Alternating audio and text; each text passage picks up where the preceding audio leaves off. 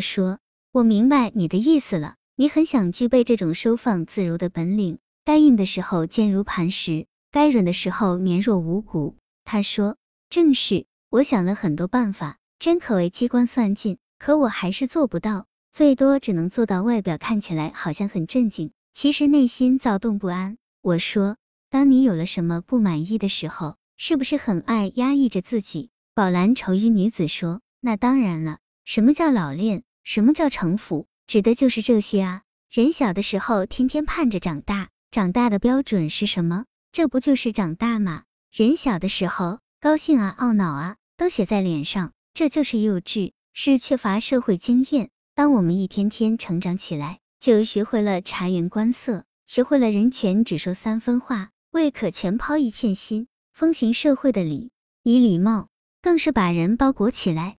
我就是按着这个框子修炼的，可到了后来，我天天压抑着自己的真实情感，变成了一个面具。我说，你说的这种苦恼，我也深深的体验过。在阐述自己观点的时候，在和别人争辩的时候，当被领导误解的时候，当自己一番好意却被当成驴肝肺的时候，往往就火冒三丈，也顾不得平日克制而出的彬彬有礼了，也记不得保持风范了，一下子义愤填膺。嗓门也大了，脸也红了。听我这么一说，宝蓝绸衣的女子笑起来说：“原来世上也有同病相怜的人。”我一下子心里好过了许多。只是后来您改变了吗？我说：“我尝试着改变，情绪是一点一滴积累起来的。我不再认为隐藏自己真实的感受是一项值得夸赞的本领。当然了，成人不能像小孩子那样，把所有的喜怒哀乐都写在脸上。”但我们的真实感受是我们到底是一个怎样的人的组成部分。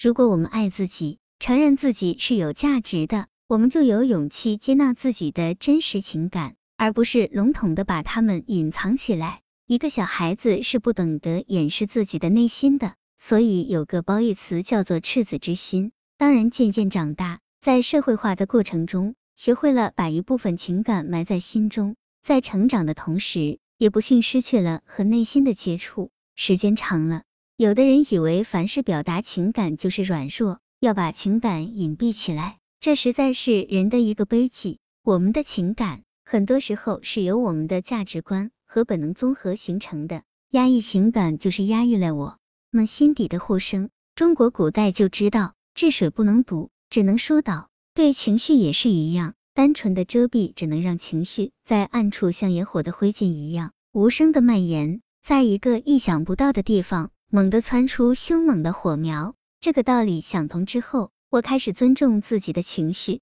如果我发觉自己生气了，我不再单纯的否认自己的怒气，不再认为发怒是一件不体面的事情，也不再竭力用其他的事件分散自己的注意力，因为发自内心的愤怒在未被释放的情况下。是不会像露水一样无声无息的渗透到地下销声匿迹的，它们潜伏在我们心灵的一角，悄悄的发酵，膨胀着自己的体积，积攒着自己的压力，在某一个瞬间就毫不留情的爆发出来。如果我发觉自己生气了，就会很重视内心感受，我会问自己，我为什么而生气？找到原因之后，我会认真的对待自己的情绪，找到疏导和释放的最好方法。再不让他们有长大的机会。举个小例子，有一段时间，我一听到东北人说话的声音，心中就烦，经常和东北人发生摩擦，不单在单位里，就是在公共汽车上或是商场里，也会和东北籍的乘客或是售货员争吵。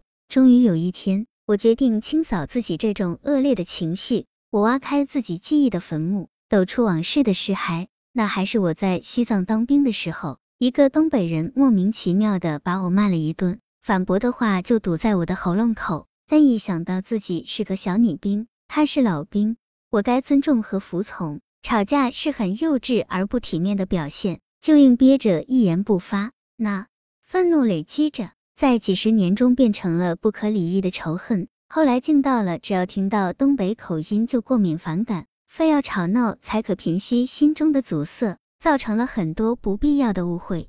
我把我的故事对宝蓝绸衣的女子讲完了，她说：“哦，我有了一些启发。外柔内刚的柔只是表象，只是技术，单纯的学习淑女风范，可以解决一时，却不能保证永远。这种皮毛的技巧，弄巧成拙，也许会使积聚的情绪无法宣泄，引起某种场合的失控。外柔需要内刚做基础，而内刚不是从天上掉下来的，是靠自我的不断探索。我说你讲的真好，咱们都要继续修炼。当我们内心平和而坚定的时候，再有了一定表达的技巧，就可以外柔内刚了。